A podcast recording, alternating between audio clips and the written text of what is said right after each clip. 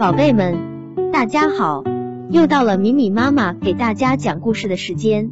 今天，米米妈妈给大家带来的故事叫做《猫头鹰》。两三百年前，人们还远没有今天这般聪明狡猾时，在一个小镇里发生了一件稀奇的事。有一只猫头鹰，人们叫它疏忽的。黑夜中，不幸误入了林间的一户人家的谷仓里。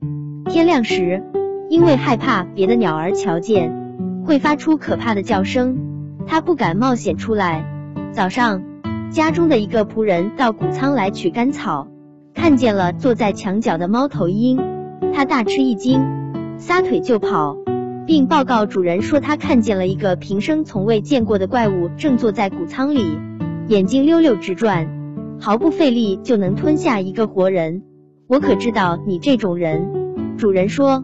你敢满地里追赶一只山鸟，却不敢靠近一只躺在地上的死鸡，我倒要亲自去看看它是何方怪物。主人说着，大胆的走进了谷仓，四下寻望。当他一眼瞧见了这古怪可怕的动物时，吓得绝不亚于那仆人，嗖的一下就跳出了谷仓，跑到邻居家，求他们帮忙对付这不认识的危险野兽，说一旦他冲出来。全城人都会有危险，大街小巷一下沸腾起来了。只见人们拿着镰刀、斧头、草叉和矛，如大敌将至一般。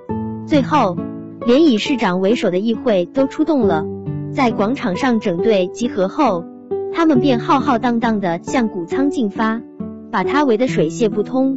这时，其中最勇敢的一人走上前，漫不经心的拿着矛进去了。接着，只听一声尖叫。他没命的跑了出来，变得面无血色，语无伦次。另两个人又冒险进去了，但也好不到哪里去。最后有一个人站了出来，他可是一位骁勇善战的壮汉，只看看他是赶不走怪物的。我们必须坚决果断。但我看你们都成了娘儿们，没有一个敢面对这畜生。他命人拿过盔甲、剑和矛，全身披挂。人人都称赞他勇敢，不过很多人也为他的生命担心。谷仓的两扇大门大开了，他看见了正蹲在一根大梁中部的那只猫头鹰。勇士命人拿来梯子，当他立起梯子准备爬上去时，人们都对他大叫，要他更勇敢些，并把那个曾杀死蛟龙的圣乔治介绍给他。他到达了顶部，猫头鹰看出他要去打他。加之这人群和喧叫，又不知如何逃生，不由眼珠乱转，羽毛竖立，双翅乱拍，张开嘴巴，粗着嗓子大叫起来：“嘟一，嘟，戳呀，戳呀！”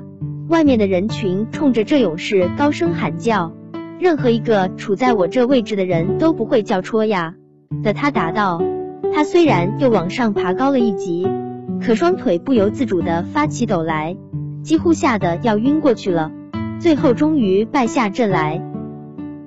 这下再也没有人敢去冒这个险了。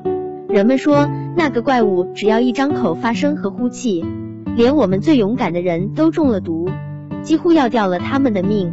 难道我们其余的人还要拿自己的生命去冒险吗？为了保住城市，使它不至于毁灭，他们开始商量该怎么办。商量来商量去。始终想不出个万全之策，最后市长找到了一个权宜之策。他说：“我的看法是，我们应当掏腰包，赔偿仓库及其中的一切给主人，然后放火烧掉整个仓库，连同这可怕的野兽一起烧死。这样大家再也不会有生命危险了。现在已没有过多的时间考虑了，我们也绝不能吝啬。”大家一致同意了这个办法。于是，他们在四角点上火，那只猫头鹰连同谷仓一起在火中化成了灰烬。要是有人不相信，就请他自己去问问吧。